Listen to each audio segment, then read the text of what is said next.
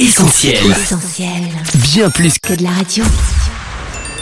Non mais t'as entendu parler de ces migrants vendus en Libye? Non, mais m'en parle pas. On parle quand même d'esclavage en 2017. C'est dingue. Là que tu parles, Sophie et Lauriane. 300, 450 euros pour un grand homme fort, c'est le prix d'un migrant, d'un homme, et ça se passe en 2017 sur un marché aux esclaves en Libye. CNN, la chaîne américaine, a diffusé mi-novembre un reportage insoutenable provoquant une véritable onde de choc. Suite à cette diffusion dans la rue, sur les réseaux sociaux, des inconnus, mais aussi des artistes, des politiques ou des sportifs se sont mobilisés pour dire non à l'esclavage des migrants. Nous aussi, Sophie, on se mobilise et on tentera dans cette émission de comprendre ce qui se passe avec notre invité. Bienvenue à toi qui nous écoutes, tu es sur Essentiel et c'est là que tu parles. Laurent Delbos, bonjour. Bonjour. Vous êtes juriste en droit des étrangers et vous êtes aussi responsable du plaidoyer et de la communication chez Forum Réfugiés COSI, une association œuvrant pour l'accueil des réfugiés, la défense du droit d'asile et la promotion de l'état de droit. Merci beaucoup d'avoir répondu à notre invitation. Merci de l'accueil. Alors pour commencer cette émission, je vous invite à découvrir avec nous la réaction de quelques passants interrogés au sujet des images diffusées par CNN. On les écoute. Concernant les images, c'est vrai que ça peut être euh, discutable parce que du coup, ça montrer le, enfin, des images chocs comme ça, c'est pas forcément, enfin, ça peut être interprété comme un spectacle, mais en même temps, ça peut faire réagir d'autres personnes. Enfin, en tous les cas, c'est un autre signal d'alarme euh, sur ce qui va pas euh, actuellement. Enfin, Bah, une horreur, quoi. Puis euh, une...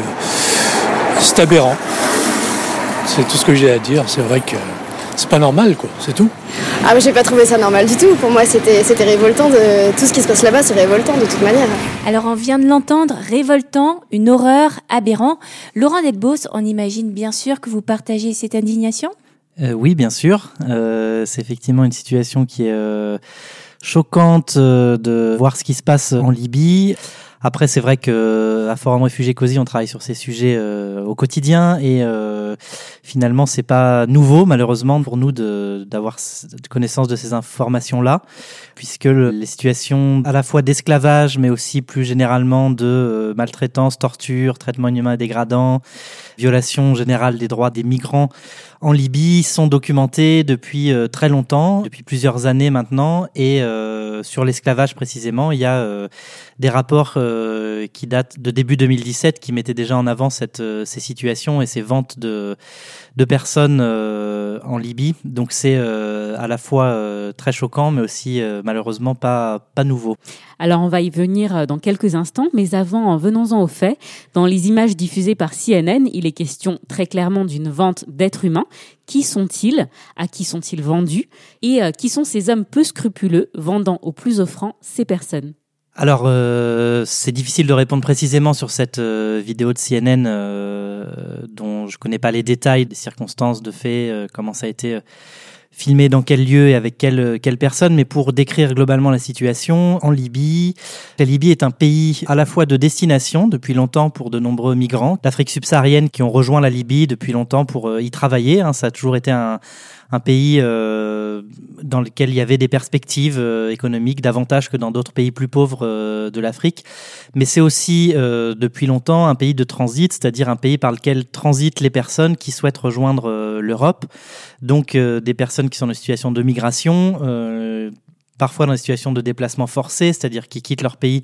Peut-être qu'on y reviendra sur ce- cette situation un peu, un peu dans le détail de qui sont, qui sont ces personnes. Mais globalement, pour euh, dresser un tableau un peu général, il s'agit de personnes qui ont fui leur pays et qui ont quitté leur pays, du moins, et qui souhaitent euh, rejoindre l'Europe et qui, du coup, se trouvent dans ce pays un peu à la merci de nombreuses personnes qui les exploitent et euh, notamment les passeurs, donc des personnes dont les migrants ont besoin pour accéder d'un point à un point B, pour traverser la Libye, ensuite pour euh, arriver de la Libye à l'Europe en traversant la mer Méditerranée. Donc toutes ces personnes euh, n'ont pas trop le choix puisque c'est euh, un territoire très peu con- contrôlé en, réalité par l'État central euh, syrien. C'est un territoire sur lequel il y a euh, 700 000 kilomètres carrés de désert, donc un, un territoire très vaste avec de nombreuses zones qui sont euh, hors de contrôle euh, de l'État libyen qui aujourd'hui euh, et d'ailleurs euh, contesté, hein, c'est-à-dire qu'il n'y a pas d'État euh, vraiment qui contrôle euh, tout ça. Et donc euh, aujourd'hui, c'est ça la situation, c'est une situation de comment dire de chaos un peu euh, en Libye, dont profitent de nombreux trafiquants, de nombreuses personnes qui qui sont là pour exploiter les gens pour des raisons financières. Donc c'est tous ces ces migrants qu'on voit enfermés, bah, c'est des personnes qui se sont fait capturer, on va dire, pour en obtenir de l'argent. Alors soit c'est pour obtenir de l'argent pour le passage, soit parfois c'est des rançons, c'est-à-dire qu'il y a des personnes aussi qui se font arrêter et dans lesquelles on demande, bah, il faut demander de l'argent à votre famille dans le pays, sinon on ne pourra pas vous relâcher. Et puis des personnes qui sont en esclavage, comme on a vu là. Donc ça, c'est généralement l'œuvre de passeurs, de trafiquants, de criminels divers et variés. Et parfois aussi, ce qu'on constate, euh, et ce qui est documenté dans certains rapports, y compris des rapports des Nations Unies, c'est qu'il y a aussi des maltraitances qui sont le fait de euh, des forces officielles. Euh, C'est-à-dire que euh, que ce soit les gardes-côtes libyens ou euh, plus généralement les forces de sécurité libyennes détiennent aussi de nombreuses personnes et aussi il y a des situations de maltraitance qui sont très documentées aussi dans les centres de détention qui sont cette fois-ci des centres de détention officiels de la Libye, euh, dans laquelle la Libye enferme officiellement des migrants du fait de leur irrégularité de leur séjour. Donc il y a à peu près 20 000 personnes aujourd'hui qui seraient détenues dans ces, dans ces centres euh, officiellement. Après, sur les personnes qui sont détenues par les trafiquants divers, on n'a pas de chiffres euh, vraiment fiables, mais plusieurs milliers là aussi. Et dans ces deux situations, que ce soit la détention officielle ou la détention euh, criminelle, on va dire, euh, il y a dans ces deux cas euh, des situations de, de maltraitance, de torture, d'esclavage. De meurtre aussi parfois. oui, oui, de Mm. meurtres, des personnes qui sont sur le parcours migratoire. Il y a aussi beaucoup de personnes qui sont euh, laissées sur le bord de la route parce qu'ils sont trop faibles. Donc voilà, il y a beaucoup de, de, de récits de personnes qui arrivent ici qui ont euh, vu euh, mourir devant leurs yeux euh, des, des personnes avec qui ils avaient fait le, le voyage. Parce que globalement, les plus faibles sont laissés de côté et parfois avec des situations dans lesquelles, euh, y compris des, des familles avec enfants, enfin voilà, il y a des choses vraiment euh, vraiment horribles. C'est pour ça aussi que je disais tout à l'heure, euh, voilà, ces choses, elles sont vraiment horribles, elles sont documentées depuis très longtemps. Là, il y a cette vidéo qui, effectivement, il y a la force de l'image qui fait que là, on voit en réalité ce qui se passe euh, vraiment de nos propres yeux et, et on peut pas dénier cette réalité, mais cette réalité, euh, elle existe depuis longtemps et il suffit d'interroger euh, de nombreuses personnes qui arrivent en Europe pour avoir ces récits d'exactions sur le parcours migratoire. Alors juste une question, un détail qui n'en est pas un, pour mieux comprendre ce parcours migratoire, où se situe la Libye? Peut-être qu'il y en a qui ne le voient pas. Alors la Libye se situe donc au nord de l'Afrique. Donc Oui. c'est euh, un pays qui est euh, donc d'un côté il y a l'Égypte, euh, de l'autre côté il y a la Tunisie et, et au sud il y a le, le Niger. Il y a une frontière avec l'Algérie également. Euh, et donc de ce, ce pays c'est un peu un carrefour finalement des, des parcours migratoires. Et dans ce pays se retrouvent du coup à la fois les personnes qui migrent depuis l'Afrique de l'Ouest, euh, donc euh, Mali, Côte d'Ivoire, euh, Sénégal, etc.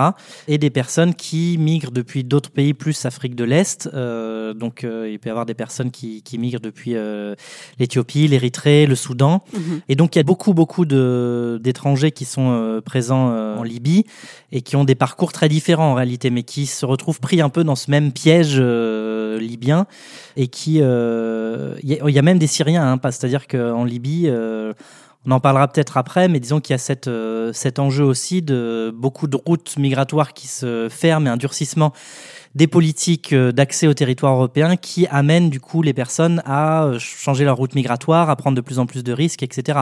Et la raison pour laquelle les personnes se trouvent en Libye, c'est justement c'est un territoire qui est hors de contrôle globalement de la part des autorités libyennes, euh, donc dans laquelle il y a une place pour le trafic et une place pour les passeurs, et donc une possibilité de passer finalement par la Libye qui est quand même plus importante que que dans d'autres États dans lesquels il y a plus de contrôle. Mais c'est effectivement euh, avec euh, une facette euh, dramatique à ça qui est euh, ce qu'on a discuté tout à l'heure.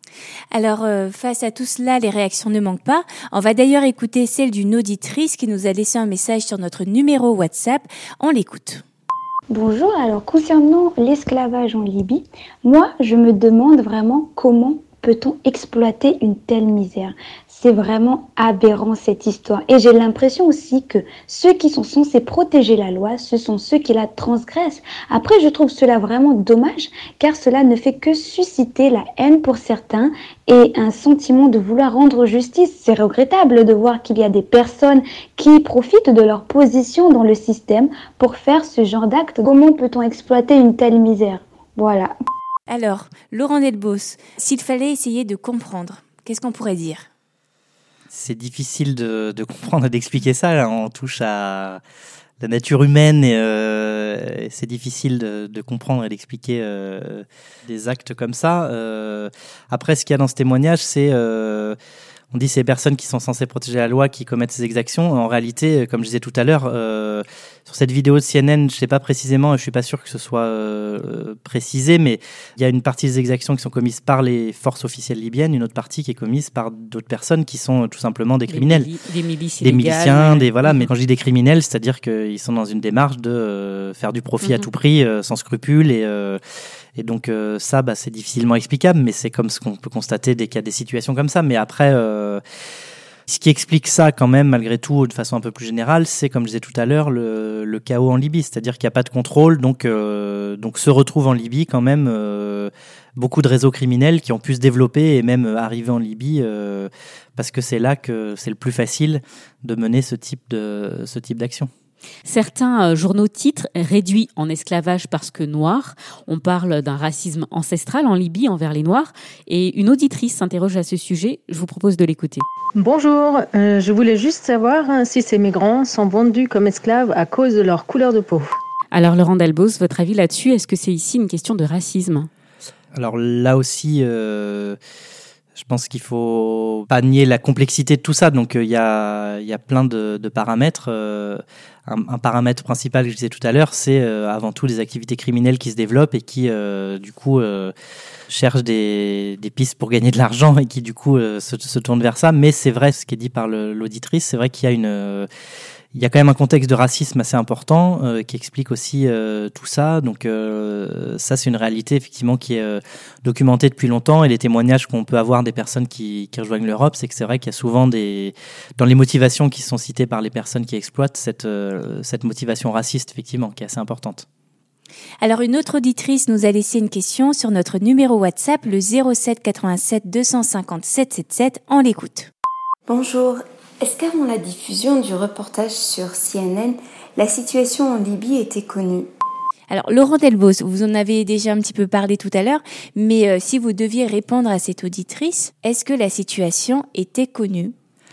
Alors oui, elle était connue. Euh, comme je disais tout à l'heure, euh, il y a des rapports qui étaient euh, déjà sortis sur ce sujet. Il y avait par exemple un rapport de l'OIM, l'Organisation internationale des migrations, qui avait mis en avant situation d'esclavage dès le mois d'avril de 2017. Vous pouvez trouver aussi des, des documentations dès 2016 hein, sur ce sujet, donc c'est pas nouveau. Mais c'est vrai que jusqu'ici, euh, tout le monde a un peu fermé les yeux sur cette situation. Là, le, ce qui est euh, intéressant, c'est que ça met en avant cette situation et ça oblige un peu tout le monde à euh, on peut plus nier cette situation, quoi, parce que elle est connue euh, du grand public, parce qu'elle est documentée par cette vidéo. Alors après, c'est vrai que c'est un peu dommage hein, qu'on soit obligé d'avoir un visuel et une vidéo pour euh, se dire la situation elle existe. C'est documenté par des rapports très précis, des témoignages, etc. depuis très longtemps, et on ne devrait pas avoir besoin d'une vidéo ou d'un visuel pour se saisir de ça. Mais euh, quand je dis c'est nié depuis longtemps, c'est que depuis ces enfin ces dernières années, les autorités euh, des pays européens euh, ont lancé ces idées de coopérer avec la Libye sur ces questions migratoires. Quelque chose qui a été dénoncé par de nombreuses organisations, justement parce que cette situation était connue et que donc de nombreuses organisations de défense des droits de l'homme se sont euh, indignées de ces politiques qui sont en train de se mettre en place en disant on peut pas coopérer aujourd'hui avec un pays dans lequel il y a ces exactions, il y a ce manque de contrôle euh, de l'État, il y a ces tortures, ces, cet esclavage, etc. Donc euh, à la fois on le savait depuis longtemps et tout le monde le savait euh, dans toutes les autorités euh, de l'Union européenne, des pays, des États membres de l'Union européenne, etc. Mais malgré tout, on pouvait, du fait de cette non-médiatisation et de cette méconnaissance de cette situation au niveau du grand public, assez librement au niveau des États, euh, mettre en place des accords de coopération, etc. Donc il y a des choses qui ont été mises en place. Donc au début de l'année 2017, euh, l'Union européenne a euh, approuvé un plan de, soutien aux autorités libyennes euh, pour contrôler les migrations. Donc c'était euh, dans l'idée de, stopper les arrivées euh, en Europe. Euh, donc il y a eu plus de 40 millions d'euros qui ont été versés aux autorités libyennes par l'Union européenne pour euh, renforcer les capacités de ces autorités. Donc c'est concrètement de l'argent qui est donné euh, au ministère de la Défense libyen et qui ensuite bah, le distribue comme il veut, hein, y compris dans ces centres de détention dont je vous disais tout à l'heure, sur lesquels il y a des, des, pratiques de torture, etc., qui sont constatées, y compris pour stopper les, les, départs en mer de personnes qui fuient les persécutions et qui du coup reviennent reviennent en Libye dans ces conditions-là. Donc il y a à la fois l'Union européenne et le gouvernement italien également qui a passé des accords bilatéraux entre l'Italie et la Libye. donc tout ça, Union européenne plus Libye, on est à plus de 200 millions d'euros qui ont été, enfin des plans de plus de 200 millions d'euros qui ont été approuvés pour stopper l'émigration depuis la Libye. Et c'est vrai qu'avant cette, cette vidéo, le message avait un peu plus de mal à passer, mais le message était le même et il reste le même aujourd'hui. C'est euh, de dire qu'on peut pas euh, avoir pour seul euh, objectif de stopper les flux migratoires. Aujourd'hui, c'est dans ces, quand on développe ces plans-là avec la Libye, on ferme un peu les yeux sur tout le reste. On dit le seul objectif et la seule réussite est appréciée au fait qu'il y a moins de gens qui arrivent. Oui, moins de gens qui arrivent, mais à quel prix? Euh, si c'est pour qu'il y ait moins de gens qui arrivent, mais qu'on renvoie ces gens euh, vers ces situations-là d'esclavage, de torture, etc., je pense que c'est acceptable pour personne. Et aujourd'hui, la nouveauté avec cette vidéo, c'est qu'effectivement, ça met un peu en difficulté ces, ces politiques-là. Et c'est aujourd'hui, voilà, aujourd'hui au niveau de la Commission européenne, euh, c'est assez compliqué pour eux de répondre à ça. Et il y a des positionnements qui qui commencent à bouger doucement. Ou en tout cas, on espère que ça va pas trop retomber, cette parce que c'est ça aussi mm. parfois le le jeu médiatique, euh, c'est des bulles qui éclatent assez vite aussi. Donc, euh, il faut aussi euh, maintenir cette vigilance sur cette question de l'esclavage en Libye et des, des, situations en Libye pour bien signifier à nos dirigeants européens et puis aux dirigeants des pays membres, notamment de l'Italie, qu'aujourd'hui, on peut pas continuer à fermer les yeux sur ça et on peut pas coopérer avec la Libye avec pour seule exigence de d'avoir moins de personnes qui arrivent. c'est pas, ça peut pas être une politique acceptable de coopération. Autant on peut, euh, c'est difficile. La Libye, on peut se dire, euh, bah, c'est compliqué ce qui se passe en Libye et, euh, et c'est pas forcément à l'Europe d'intervenir en Libye, mais on n'est pas non plus obligé d'aller jusqu'à coopérer et à verser de l'argent avec la Libye. Là, on franchit un pas qui est, qui est quand même assez dangereux. Alors on parle clairement de la responsabilité de l'Union européenne, de la France, l'Italie. Qu'en est-il de la responsabilité des pays d'origine de ces migrants? On écoute à ce sujet la question d'une auditrice. Bonjour. Je voulais savoir si les pays africains d'où sont originaires euh, ces migrants n'ont pas eux aussi leur rôle à jouer. Je vous remercie. Euh, alors c'est une vaste question, mais euh, comme je disais tout à l'heure, c'est une, une, situation très complexe, cette situation de des migrations depuis les pays africains. Donc il y a des personnes qui qui quittent leur pays pour euh, améliorer leur situation, d'autres personnes qui, euh, c'est-à-dire qui sont en difficulté euh, économique et viennent rechercher une vie meilleure en Europe. mais il y a aussi beaucoup de personnes dans ces, ces situations-là qui fuient des persécutions, donc qui sont dans des situations de déplacement forcé. Donc savoir si les pays ont un rôle à jouer, bah bien sûr dans le sens où c'est ces pays-là qui sont des gouvernements, ces gouvernements qui sont auteur de ces mm. persécutions. Donc aujourd'hui, euh, il y a des personnes qui quittent euh, l'Érythrée, par exemple. Euh, en Érythrée, vous avez un, service militaire obligatoire à durée illimitée pour toute la population. donc les jeunes Érythréens, plutôt que d'être enrôlés, là aussi c'est une forme d'esclavage dans un mm-hmm. sens. Hein. vous avez un travail forcé pour pour l'État sans, sans avoir possibilité d'avoir votre propre vie, etc. Donc il y a des gens qui sont et puis avec là aussi dans ces ces systèmes-là, beaucoup de maltraitance aussi qui sont qui sont constatées. Donc les personnes euh, quittent, euh, quittent l'Érythrée et souhaitent euh, rejoindre l'Europe. Donc ils passent par la Libye. Donc là, sur ces cas-là, quelle est la responsabilité des pays? Oui, évidemment, il y a une responsabilité de l'Érythrée qui fait subir des persécutions à ces populations et donc du coup les oblige à partir en quelque sorte avec cette, cette situation. Après, c'est une question aussi très, très compliquée du développement des États, etc. et de comment quel est le, rôle des États. Les gens ont le droit de partir de chez eux hein, aussi. C'est là aussi un droit fondamental, le droit de quitter son pays. Donc euh, les États ont cette responsabilité de, faire au mieux pour que les personnes vivent bien dans leur pays.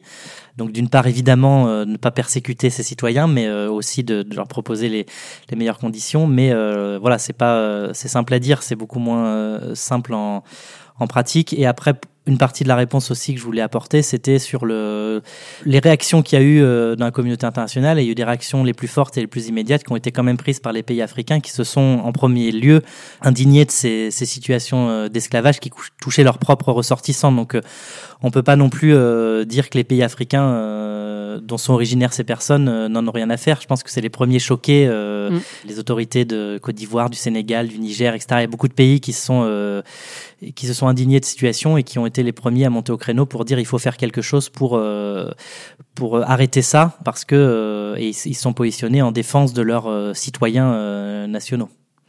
Et si on devait maintenant s'interroger sur les attentes, les espoirs de ces migrants qui tentent de venir en Europe, qu'est-ce qu'on pourrait dire? Alors, ce, qui est, ce qui est difficile et ce qu'il faut bien avoir en tête, c'est qu'il y a beaucoup de gens, comme je disais tout à l'heure, qui sont dans des situations de déplacement forcé, c'est-à-dire qu'ils n'ont pas d'autre choix que de quitter euh, leur pays. Quand je dis pas d'autre choix, c'est-à-dire que s'ils y restent, globalement, ils risquent la mort, les tortures, enfin encore parfois la même chose que ce qu'ils vont subir en Libye, effectivement, mais parfois pire, souvent pire. Et donc, il y a toutes ces personnes qui sont en Libye sur lesquelles euh, toutes ces maltraitances qui sont là, effectivement, ça peut dissuader des gens de venir, mais il y a des gens qui, de toute façon, euh, chercheront à quitter leur pays. Et tant qu'ils euh, n'auront pas d'autre voie pour venir en Europe que de passer par ce chemin-là, bah, ils y passeront. Donc aujourd'hui, une des propositions que, que, font certaines associations, dont Forum Réfugiés COSI, c'est d'ouvrir davantage de voies légales d'accès pour ces personnes pour éviter justement ces parcours migratoires euh, dangereux. Donc, c'est-à-dire d'avoir des politiques à la fois euh, de migration euh, légale du type visa, etc., mais aussi des politiques de protection des personnes qui sont en danger et qui arrive par exemple euh, au Niger, il y a une, ou au Tchad ou dans certains pays euh, en amont de la Libye euh, dans lesquels on peut aller au devant des besoins de protection, c'est-à-dire identifier des personnes là-bas et leur permettre de venir légalement. Quand je dis de venir légalement, ça veut dire venir en avion en Europe avec un travail d'identification qui serait fait en amont dans ces pays, tout en précisant que l'idée n'est pas de remplacer la possibilité pour les gens de demander l'asile en Europe par un asile qui serait euh, examiné dans ces pays-là, mais c'est d'avoir quelque chose de complémentaire. C'est-à-dire que les personnes qui arrivent en Europe, évidemment, il faut maintenir un accès à l'asile pour ces personnes et une protection, mais il faut étendre cette protection géographiquement d'autres territoires et ouvrir davantage de voies légales d'accès. Alors il y a l'accès par la, ce qu'on appelle la réinstallation, c'est-à-dire qu'aujourd'hui c'est des politiques qui existent euh, au niveau mondial, hein. c'est des politiques de réinstallation, ce que font beaucoup les États-Unis par exemple, même si euh, évidemment depuis un an l'élection de Donald Trump ça a beaucoup baissé, mais les États-Unis chaque année allaient chercher entre 70 000 et 100 000 personnes à travers le monde pour les accueillir aux États-Unis. C'est-à-dire qu'ils avaient des points d'identification et ils font venir les personnes qui sont euh, persécutées dans leur pays. Donc c'est euh, une politique d'asile qui est euh, proactive dans quelque sorte. On n'attend pas que les gens arrivent pour dire OK, on va vous protéger, mais on va au-devant des besoins de protection. Aujourd'hui, ce qu'on demande, c'est que cette réinstallation soit davantage développée par les pays européens, par l'Union européenne elle-même. Et après, il y a d'autres voies légales d'accès. Il y a par exemple la réunification familiale. Il y a beaucoup de voies comme ça qui sont aujourd'hui très difficiles. Il y a un durcissement des politiques d'asile et d'immigration au niveau européen qui amène les gens à prendre de plus en plus de risques euh, pour venir parce que euh, ces gens-là, comme je disais, n'ont pas d'autre choix et donc on n'arrêtera pas l'émigration en disant ne venez pas, les gens viendront de toute façon, donc il faut à un moment donné prendre ça aussi comme comme un fait de l'état de notre monde aujourd'hui avec des situations de conflit très importantes comme on n'a jamais connu en réalité depuis la deuxième guerre mondiale. Donc c'est l'état du monde aujourd'hui et on doit euh, assumer nos responsabilités par rapport à cette situation. Alors Emmanuel Macron a parlé de crimes contre l'humanité, mais il a aussi dit euh, lors d'un déplacement au Burkina Faso qui sont les trafiquants Ce sont des Africains. Alors on vous pose la question et vous y avez déjà un peu répondu.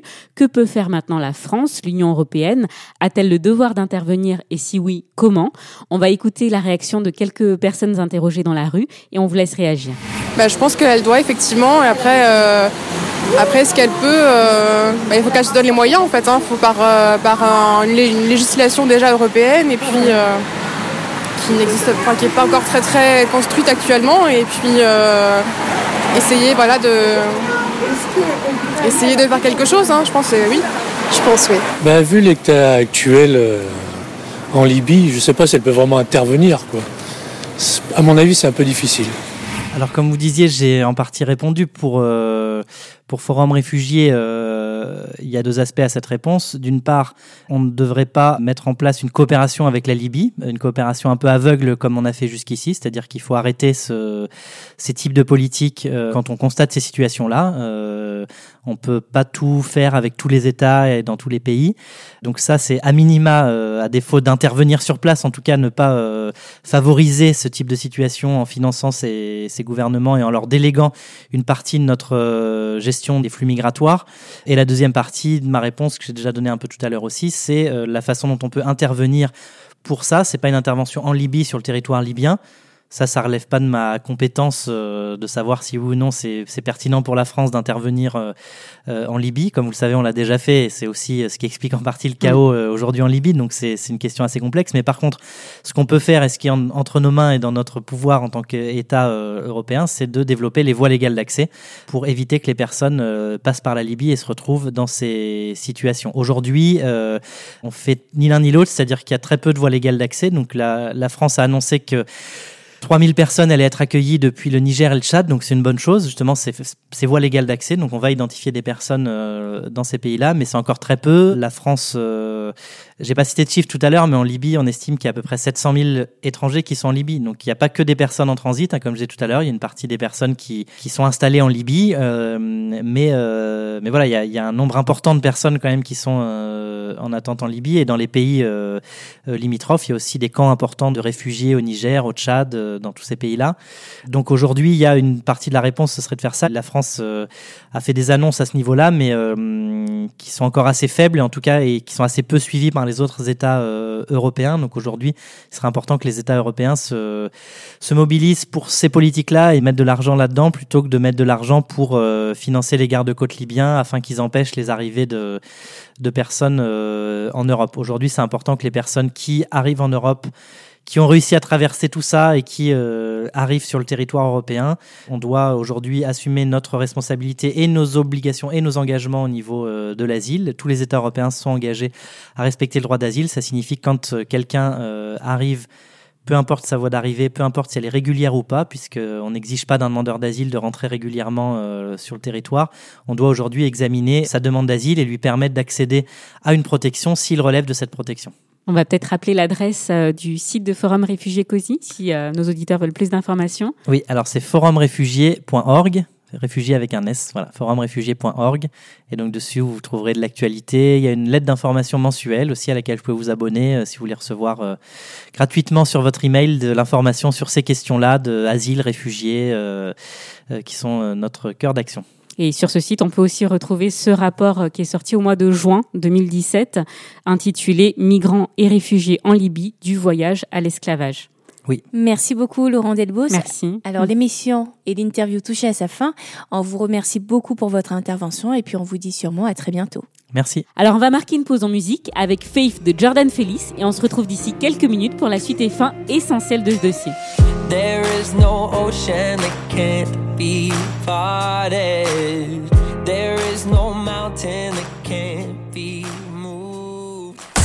Là que je parle, Sophie et Lauriane. Vous êtes sur Essentiel. Cette semaine, dans l'Actu Parle, il est question de la Libye et des atrocités qui s'y commettent. En effet, depuis la diffusion d'un reportage réalisé par CNN, c'est avec horreur que le monde a découvert des migrants vendus aux enchères sur un marché aux esclaves. Un drame malheureusement connu depuis longtemps et dénoncé par des ONG et associations comme Forum Réfugiés COSI. C'est Laurent Delbos, juriste en droit des étrangers et responsable du plaidoyer et de la communication au sein de cette dernière qui était notre invité. Coups, meurtres, viols, esclavage, quand l'espoir d'un paradis se transforme en enfer, quand le rêve tourne au cauchemar, c'est là le sort d'hommes et de femmes, d'enfants aussi, qui espéraient une vie meilleure, loin de la misère et des persécutions. Et il était question, Sophie, dans cette émission de responsabilité, de culpabilité, une notion relayée dans tous les médias, comme si la réponse à ceux à qui la faute permettrait de mieux supporter ces images. Mais finalement, Lauriane, on peut se demander si nous ici, devant nos écrans, manifestants dans les rues, ou alors signataires de pétition, scandalisés, outrés de ce qui se passe. Est-ce que nous n'avons pas tous notre part de responsabilité? Et est-ce qu'on a réellement envie de voir et de savoir ce genre de choses? C'est une question qu'on pourrait se poser. À part quand cela nous a imposé par des reportages épisodiques, on va dire, est-ce qu'on s'inquiète franchement de ce qui se passe au-delà de nos frontières? Le problème, Lauriane, c'est qu'on est peut-être tous esclaves, esclaves de notre égoïsme, esclaves aussi d'une société de consommation, esclaves de nos propres intérêts, de notre confort, toutes ces choses qu'on n'est pas prêt à troquer. Et finalement, on peut dire que l'histoire se répète là aussi, un esclavage des temps modernes qui trouve ses racines dans un esclavage ancestral. La Bible disait déjà que nous sommes tous esclaves de ceux qui triomphent de nous. La question que l'on peut se poser, c'est qu'est-ce qui triomphe de moi? De quoi suis-je l'esclave? Mon téléphone portable, en suis-je accro au point de ne pas vouloir savoir à quel prix celui-ci est fabriqué? Suis-je une victime de la mode, fermant les yeux sur les productions scandaleuses de ce coton? Au-delà de toutes ces considérations qui trouvent de plus en plus leurs détracteurs, ne sommes-nous pas tous finalement esclaves de nous-mêmes? En effet, combien de fois nos peurs, nos inquiétudes, nos colères, nos rêves, nos sentiments, nos émotions et j'en passe, combien de fois notre moi ne triomphe-t-il pas de nous? Au point que, comme l'apôtre Paul le disait, le bien que je veux, je ne le fais pas, et le mal que je ne veux pas, je le fais. Il parle d'une loi, celle du péché, dont on est tous esclaves. Et on pourrait même rajouter, Sophie, que lorsqu'on ouvre ainsi les yeux sur notre condition humaine, on peut s'exclamer avec l'apôtre, qui me délivrera de ce corps de mort? La réponse suit, Dieu soit loué, par Jésus. Oui, Jésus cet étranger peut-être pour beaucoup, mais qui, si on lui ouvre les frontières de notre cœur, nous libère de nos chaînes. La vérité, dit-il, nous rendra libres, cette vérité qui parfois nous dérange, nous reprend, mais qui nous affranchit réellement et nous offre un regard transformé. Une transformation qui sera certainement là les prémices d'un changement concret pour notre monde. Là que tu parles, Sophie et Lauriane. On vous propose de donner une suite à cette émission en nous laissant un message vocal sur notre numéro WhatsApp, le 07 87 250 777. Et n'oubliez pas de liker et partager cette émission sur les réseaux sociaux, Facebook, Twitter, Insta. On vous y attend nombreux. En attendant, on vous souhaite une excellente écoute sur essentielradio.com ou sur notre appli pour smartphone et on vous dit à très vite pour un prochain dossier. Bonne semaine. Salut.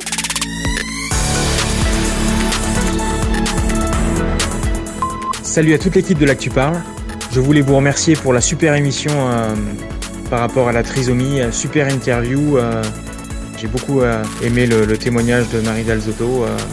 je vous encourage, continuez comme ça, c'est super. Merci. Là que tu parles, Sophie et Lauriane. Retrouve, retrouve tous nos programmes sur essentielradio.com.